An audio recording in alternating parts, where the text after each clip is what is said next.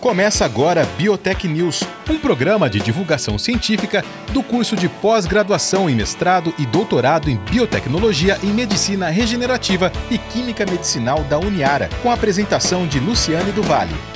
Olá, eu sou a professora Luciane do Vale. No programa Biotech News de hoje, eu converso com Julien Jacques Freitas Falvel. Ele é da Liobras, uma empresa 100% nacional. Já dá para perceber pelo Brás no final. Tenho certeza que o Brás né, é de Brasil, brasileira, enfim. Eu começo agradecendo a presença do Julien aqui no Biotech News e acho que para a gente entrar no assunto, né, Julien, como a gente já até brincou antes do início do programa, acho que falar o que, que é empresa, a gente já tem meio caminho aí para explicar o que, que vocês fazem lá.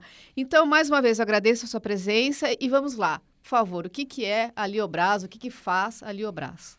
É, bom dia, Luciane. Obrigado pelo convite, antes de mais nada. É um prazer estar aqui com vocês na Biotech News. A Liobras é uma empresa que fabrica liofilizador. É um nome complicado, o próprio nome realmente diz Liofilizador e Brasil. É né? uma empresa 100% nacional. Somos a única empresa que só fabrica liofilizador. Somos dedicados 100% dedicados a isso. E, e a liofilização é um processo de secagem, como entre todos os que existem conhecidos pelo, pelo ser humano, e é, é a secagem serve para você conservar alguma coisa, né? Então, seja por sol, por sal, por temperatura, por... você desidrata alguma coisa para retirar a umidade e, e, ter aquilo preservado. Na liofilização, isso é feito por sublimação. A gente congela um produto e depois você transforma o gelo em vapor e retira daquele produto. Então, você seca por sublimação. Eu brinco muito que uma das coisas mais impossíveis que a gente tem no jargão é o enxugar gelo. É, uma, né, é uma, uma, coisa que parece impossível, a gente fala, ah, tá enxugando gelo. Digamos que tá quase lá, né? É, então, é uma máquina que enxuga gelo, é. a gente foi além, ah, né? Que beleza! A gente, é, a gente criou a máquina que enxuga gelo. É, não é uma tecnologia nova, é uma tecnologia já bastante conhecida, tem mais de 100 anos já que, que o homem conhece a tecnologia. Ela foi muito divulgada e ainda é conhecida como a comida de astronauta. Sim. Realmente é a forma, hoje, é, é no, no conhecimento do público em geral a gente é, é, conhece como alimento liofilizado, alimento desidratado, né? É, mais uma vez, existem várias formas. As pessoas às vezes confundem que o leite em pó, o café solúvel, todos esses, é, esses produtos em pó são liofilizados. Não é verdade, tem várias formas de, de fazer em pó, mas alguns produtos realmente são liofilizados. E geralmente, matérias-primas de valor agregado alto ou que se degradam de outra forma de desidratação. Você pode dar um então, exemplo? O, um exemplo clássico é, são carnes de preparados de sopa, é, alguns leites especiais. Agora é, existe uma corrente muito grande de leites para quem tem intolerância à lactose. Sim. Então existem leites de carneiro, de ovelha, até de burra, de mula, né, leites especiais tratados. E a indústria farmacêutica em geral se utiliza bastante, né? É, é, é, um processo, como a gente havia comentado aqui antes do programa começar, é um processo de bastidor. É um processo que ele é muito utilizado pela indústria, mas não chega ao conhecimento público em geral. Né? Um exemplinho clássico dele é Floratil ou qualquer outro é, é, produto probiótico que neném usa numa certa fase da vida. Quando o bebê nasce, ele começa a mamar o leite materno. Depois ele tem a transição para começar a tomar suco e comer alguma coisa. E aí mexe com a flora intestinal dele. Sim. Né? E aí a gente vai na farmácia, a mãe vai e compra floratil. Aquilo é uma bactéria, Saccharomyces bouillar, né? que é liofilizada. Então aquilo está em pó. E aí você chega em casa, dilui aquilo em água, dá para o bebê tomar. Ali estão as bactérias para recompor a flora intestinal. Né? E assim como essa, tem outras é, é, aplicações muito grandes na indústria farmacêutica, medicamentos contra câncer, hormônios de crescimento, enfim, a aplicação é grande. Né? Ainda, até hoje, se faz a comida de astronauta, né? É, em, países que têm uma escassez maior de alimento, que tem uma sazonalidade, os alimentos liofilizados têm mais valor. O caso do Brasil e outros países tropicais, onde tem uma abundância de alimento, é mais difícil você ver uma fruta, você ver alguma coisa liofilizada. Devagarinho eles estão chegando. Mas hoje, no hemisfério norte e nos países que têm uma carência maior de produção de alimentos, se produz né, na, na, nos países tropicais, seja no Brasil, na Ásia, na, na Oceania, e envia para a Europa, para os países é, é, mais ao norte até, que onde tem algum período do ano que neva e que não tem produção de alimentos, ou, ou que seja caro. Né? É, as máquinas é, é, são produzidas com a maior parte possível de componentes nacionais. Né? Elas atingem, a gente faz é, desde pequenos equipamentos para desenvolvimento. O caso específico aqui da, da Uniara, a gente tem o professor Hernani Barudi, né, da, do, do curso de, de, biotecnologia e da pós. É, ele trabalha com membranas, né, membranas é, celulósicas e acho que até bacterianas. Então, ele, ele, ele produz a membrana e depois, pela liofilização, ele consegue secar. Então, ela vira como, parece até um filme, um pedaço de papel. E aquela membrana tem várias aplicações seja para feridas, recomposição de tecido. Você consegue colocar medicamentos nessa membrana, antibióticos, é, antifungicidas, enfim. É, hoje, na linha de biomateriais né, e, e biocompostos, aí, nanomateriais, é, o, o, Brasil ele tem uma pesquisa muito forte, ele tem uma produção de, de produtos, aí, uma, uma, é, é uma investigação é, a nível internacional. Né? A gente tem muitas pesquisas interessantes. E a liofilização entra como mais um, um, um método para ser utilizado nisso. Né? Assim, para agregar, é, é, como eu disse, é um método de secagem. Então, para preservar algum, algum produto, tenho vários e vários casos aí, eu viajo muito, estou sempre em contato com os clientes, a inovação está sempre presente seja para descobrir moléculas de um veneno de cobra, né, de uma, de uma planta nova, uma reação com um composto novo. Então, isso é uma coisa muito interessante de, de acompanhar. E, né? Julien, no caso, por exemplo, é... eu vou fazer duas perguntas em uma, na verdade. É, a gente pode entender como um sinalzinho de igual, digamos, sinônimo de falar que aquilo, um determinado né, componente, alimento, enfim, é liofilizado, é igual a ser desidratado. A gente pode usar como sinônimo. Sim.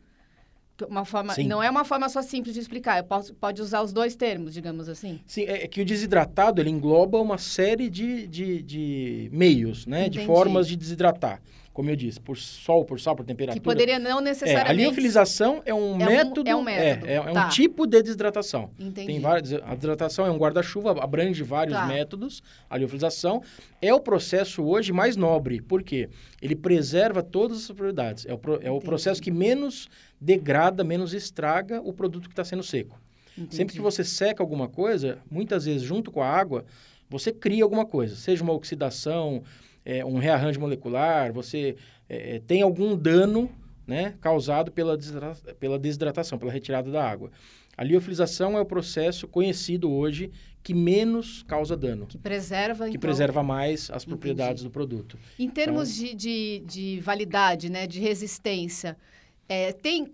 É, é, difícil isso, né? Porque vai depender, eu acho que de material para material. Mas tem, digamos assim, uma porcentagem que você pode dar. Olha, o material não liofilizado para um que passou pelo processo, ganho, né, na questão, é, questão isso, da validade. Isso, é, esse é um ponto bem interessante, porque a liofilização, ela, ela, por secar por sublimação, e você consegue retirar somente a água, então todos os compostos estão lá, e ela tem dois ganhos que são bem utilizados é, é, no dia a dia, né, para quem utiliza. O primeiro é que ela mantém a viabilidade, ela mantém a vida. O que, que, é isso? Quando você seca, eu citei o caso do, do, do da Saccharomyces, quando você seca um microorganismo por liofilização, você consegue reidratá-lo e ele voltar à atividade. Ele está vivo, ele está inativo ali. Por isso que, por água, exemplo, o pozinho, você põe o água... pozinho, você põe água, ele cresce. Tá. Né? Então, isso, isso é muito utilizado na indústria farmacêutica. E o segundo ponto é que por, é, é, é um processo também que você consegue retirar mais de 99% de umidade. Então você tira quase que a totalidade da umidade. O que causa qualquer estrago, né? O, o, o, o estragar algum produto orgânico nada mais é do que a umidade e o oxigênio. Sim. Ele, ele cria, né? Ele, ele cria uma, uma... Ele está vivendo. Ele está vivendo, é. Então, ele, ele vai criar um, um microbioma ali, ele vai se degradar, né? Biologicamente, e ele vai oxidar, ele vai reagir com, com oxigênio, principalmente, com outros gases presentes na atmosfera, e aí ele vai se degradando. Quando você liofiliza, você tira a umidade. Então, aí já não tem vida. Então, Sim. Então, você já estabilizou. E se você conseguir embalar, né, guardar esse produto seco, liofilizado, numa, é, é, num invólucro, né, num, num, numa embalagem que não tenha é, oxigênio e nem outro gás para estragar, a validade é indeterminada. Olha né? Só. Lógico que isso não, não é é, é, possível comercialmente no dia a dia, porque a legislação exige uma, uma validade. Sim. Mas, um caso bem, bem interessante, aqui no Brasil são dois anos para alimento, né? Medicamento às vezes seis meses, um ano, depende o que é.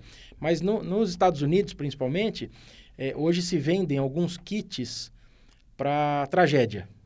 Então, você vai no supermercado, tem uma caixa de, de plástico grande, né? Aquelas caixonas de arquivo de, de plástico, onde ali tem pilha, é, pastilha de água, tem um monte de coisas, Sim. né? Até é, primeiro socorro tal, e alimentos. Caso tenha um furacão, tenha uma guerra, o americano ele tem esse lado, né? Meio tra- ele, ele curte uma tragédia assim. É, tá- não só curte, né? como passou por Como isso. passa e por passa, isso. né? É, não, Então, é a os- os- precaução. É, né? a precaução, os bunkers, É. né? Eles têm essa quarto de pânico, A gente enfim. remenda. É, a gente vai a- tocando. As pessoas. É, e aqui não tem como lá, né? É. A época de furacões lá a gente vê É. todo ano, né? A Sim. destruição que causa. Então eles vendem em mercados, né? Os, as grandes redes, Walmart, o Costco, uma, uma caixa Sim. e os alimentos que estão, é, que estão ali, muitos deles são liofilizados, né? E essa caixa ela tem validade de 25 anos. Olha só.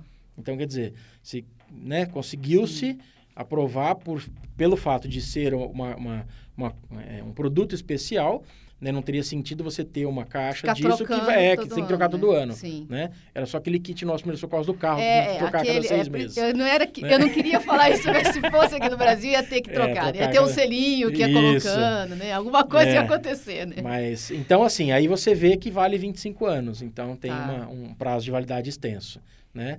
É, mas é isso. Então, Tá. as duas, né, respondendo a sua pergunta, as duas vantagens grandes, né, são a manutenção da atividade celular microbiológica, então, para microorganismo, isso é muito utilizado, e a segunda é a total estabilização e o prazo de validade bem longo.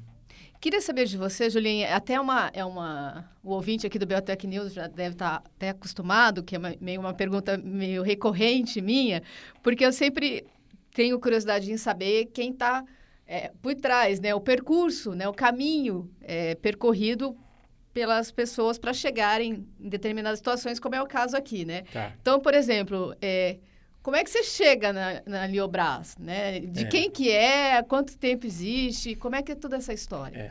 Então, a Liobras tem uma história é, curiosa, né? É, a gente fala muito hoje de empreendedorismo e tal. é, lá atrás era diferente, né? Sim. Uma coisa mais, menos romântica, talvez, mais na raça. Mas o, o meu pai, é, ele trabalhava... Eu sou de São Carlos, né? Meu pai trabalhava na Química da USP, lá em São Carlos. E, e naquela época, ele usava alguns equipamentos especiais. E, e um desses equipamentos que ele operava, ele foi convidado pela empresa para trabalhar nessa empresa, para sair da USP e trabalhar Sim. nessa empresa. Era uma empresa americana, né? É, ele foi trabalhar e foi fazer um curso nos Estados Unidos para operar o equipamento, enfim, conhecer a empresa tal. E numa, foi várias vezes, mas numa das viagens, num momento de lazer, ele conheceu a NASA, né? Tá. E, e na NASA ele teve esse contato com, é, é, com a liofilização, as comidas de astronauta. Depois, é, não dá, a rádio não permite isso, mas é, depois eu trouxe até o, é, o papel que ele trouxe na época, de 69. Estava nas missões Apolo, tinha um belo romantismo as, as, né, as viagens espaciais. E quando ele viu aquilo, surgiu uma, uma centelha nele ali, alguma coisa, e falou, pô, isso é uma coisa bacana para o Brasil, né? Liofilizar alimento e tal, uma coisa de futuro. Ele acreditou nessa ideia. Mas continuou trabalhando, e aí com as economias que é, particulares no dia a dia, é, a gente morava num apartamento em São Paulo, ele pegou um quartinho do fundo do apartamento e começou a montar uma máquina, um, um equipamento, Certo. né? Tentar fazer aquilo funcionar, a ideia, começou a estudar. Naquele tempo não existia internet, não existia nada, né? É. Era tudo na base de livro, biblioteca. Você mandava uma carta para alguém, esperava um mês chegar e vinha a resposta. Mas ele ali eh, foi batalhando e montou uma, um, um equipamento. E Isso ele, ele gostou, ele se, entusiasmou. Depois ele saiu da empresa, ele montou uma empresa, ficou alguns anos eh, fabricando equipamentos e tal. E depois ele, ele parou. Eu, de criança, acompanhava ele. Eu sempre fui o, o- filho mais parceiro dele nesse sentido. E fiquei com isso na cabeça, gostei também. Depois já de eh, estudado, já com a, com a vida andando, eu re- quis retomar esse projeto. Ele, ele, por um tempo, ele abandonou, eu quis retomar. E aí eu me associei a um empresário, que foi um investidor. Eh, nós montamos a Liobras. e trabalhamos junto durante alguns primeiros anos. Aí chegou num momento, ele, até como investidor, ele recuperou o capital investido, se desligou e eu continuei. E, e hoje a Leobras existe, está com 16 anos, né? É, Curioso é isso, inteiro. a impressão que dá, assim, é, tá falando, ah, empreendedor tá, parece não, fácil. tem dois anos, né? Não, tá não, não. É, parece fácil. é. É, hoje, olhando para trás, é, é, bacana, mas né, teve todo, todo o suor, as lágrimas, né? É, não é fácil, né? E não preciso nem ficar martelando muito, o Brasil... É, é, se já não é fácil no Brasil, parece é. mais difícil é, ainda, né? Exato. Por tudo que a gente passa e por tudo que a gente é.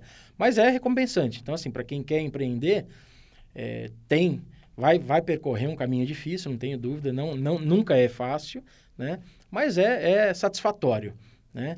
E, e, e, falar de lado material, acho que muita gente fala isso, não é romantismo, mas é até uma consequência, né? Hoje, olhando para trás, que eu disse, cada, cada momento, as máquinas criadas, os modelos, a evolução disso, aí a primeira máquina é exportada, e, e aí você vai, a primeira feira que você participa. Então, assim, é uma, é uma coisa interessante, depois, no dia a dia você não percebe, mas às vezes você para e olha para trás e vê tudo isso, dá um, uma, uma satisfação, dá um orgulho muito grande, né? E no meu caso em específico, como dono da empresa, e eu também estou no dia a dia né, viajando, acompanhando, o contato que, a gente, que eu tenho com muita inovação, muita universidade, muita pesquisa, isso muita coisa nova. Isso é fantástico, é, né? Ia per perguntar isso para você, pensando aqui na gente, né, na, na, na academia, na, na universidade. Onde que a empresa, digamos assim, se encaixa? Vocês estão em que momento? Na, na, ponta, no início, né? Como é que chegam até você, né, as demandas da universidade? E também pensando na questão do mercado, eu sempre pergunto também aqui, né, sobre é. esse diálogo, que às vezes ele é bacana, às vezes ele é difícil. Que momento que está a empresa inserida? Então, a, é, nós temos bem, bem definidos é, dois ramos, né? Nós temos um ramo que é o voltado para a academia, o, ramo acadêmico, que são os equipamentos de, é, de bancada, equipamento de pesquisa, laboratório de, de universidade, de centro de pesquisa, como o Fiocruz, Embrapa, né? É, e as demais empresas né, é, que são geralmente públicas e que tão, têm é, ligação acadêmica. Então, essa é, uma, é uma, uma um, um ramo nosso. E um segundo ramo que são as empresas particulares a empresa mesmo, comercial, industrial, né? É, citar empresas de sementes, de alimentos, é, animais, farmacêuticas. Então, são dois ramos bem distintos. Certo. Porque na academia, muitas vezes, é, é, é, uma pesquisa que você não sabe o resultado. Sim. Né? E o, o equipamento, ele faz parte de um laboratório com N outros equipamentos e muita coisa interessante, né? Alguns casos recentes que volta e meia também caem na mídia, né? Acompanho o Hernani desde o tempo aí. O Hernani, acho que é cliente, acaba sendo amigo faz mais de 10 anos, né? E aí você acompanha até a evolução da pesquisa Sim. e quando essa pesquisa vira um produto, enfim. Já na empresa, é uma coisa muito mais... É, é, é muito mais... É, como é que eu vou dizer? Agressiva no sentido de que não pode errar, né? A empresa, ela compra equipamento, tem que... É, geralmente é de produção ou alguma coisa que ela tem que dar resultado, ela é mais cobrada. Né? A pesquisa acadêmica, é, de, de, de, seja particular ou pública, ela tem uma, uma pode dar certo ou não. Né? Ela, ela tem mais é, é, caminhos, mais versatilidade. E às vezes o errado dá certo às também. Vezes, né? é, é, a descoberta por acidente. Exato. Mas na empresa, na empresa particular, na empresa Sim. comercial, o resultado ele tem que ser mais imediato, ele tem que ser mais, é, é, mais agarrado, né? Ele uhum. não tem muito, muita variável. E por outro lado, a gente acompanha, agora veio um caso na, na, na, aqui na, memória, que está aí na mídia, né, que são as peles de, de tilápia. É uma pesquisa que agora está na mídia. Mas eu conheço essa pesquisa já tem uns 4 ou 5 anos, né, para tratamento de, de queimados. É, ela começou aqui no Brasil, depois ela foi exportada para os Estados Unidos, para um zoológico. Ela começou com testes em animais zoológico e hoje ela está sendo usada em humanos.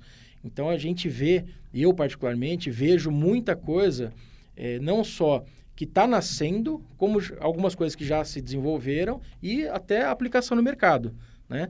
E isso é um ponto interessante do empreendedorismo, porque muitas vezes o fato de você ter uma ideia não faz de você um milionário, Sim. né? Você ter uma ideia, essa ideia virar um negócio, e esse negócio dar dinheiro, nossa, é, é, esse caminho é muito longo, Não é Sim. simples. Então parece muitas vezes que as pessoas têm uma ideia, falam, nossa, eu descobri a pólvora, né? Mas peraí, entre você descobrir, aquilo virar um negócio, você produzir, aquilo ir para o mercado, ter aceitação, gerar né, faturamento, aquilo pagar e virar dinheiro, esse é um, né? Isso não é romântico. Sim. Não- então, assim, é, é, muitas vezes a gente, é, e até pela idade e, e circulando no meio acadêmico, você vê ideias maravilhosas, mas elas não vingam. Elas não vão para frente. E nós estamos agora numa fase das startups, né? Dos, dos co-works, dos trabalhos compartilhados. Então, assim, tem muita coisa bacana. A mente humana, ela fervilha o tempo todo, a gente está cheio de ideias e tal. Mas entre você arregaçar as mangas depois, fazer disso virar, seja uma ideia, um produto e aquilo, e viver, e viver daquilo, e aquilo gerar emprego, gerar imposto, é um caminho bem, bem árduo, bem longo. Né? E talvez aí que te- esteja o pulo do gato né? Porque a ideia em si, se não for colocada em prática, não for posta à prova, ela fica, muitas vezes vira um trabalho publicado, um, um paper num congresso, numa coisa, e vai para a gaveta, vai para a biblioteca e não, e não se fala mais nisso, né? Agora, fazer disso é, virar um negócio, aquilo gerar é, um benefício, seja para a população, seja para alguma classe, né? Virar alguma coisa de fato, alguma coisa concreta, esse, esse é, um, é um trabalho que, que vem do empreendedorismo, né? Isso, isso é bacana. Para a gente encerrar, eu queria voltar para a máquina, para o pro processo. É, você falou que, que atualmente é o que tem de superior é, é esse processo, né? O que pode vir pela frente, se já ultrapassou enxugar o gelo, né? Como É. você brincou no começo da nossa entrevista. É, então, na verdade, é, é- eu, eu comparo muito ao carro, né? Assim, o carro tem mais de 100 anos, mas continua igualzinho, né? Uma direção, quatro rodas, um motor a combustão.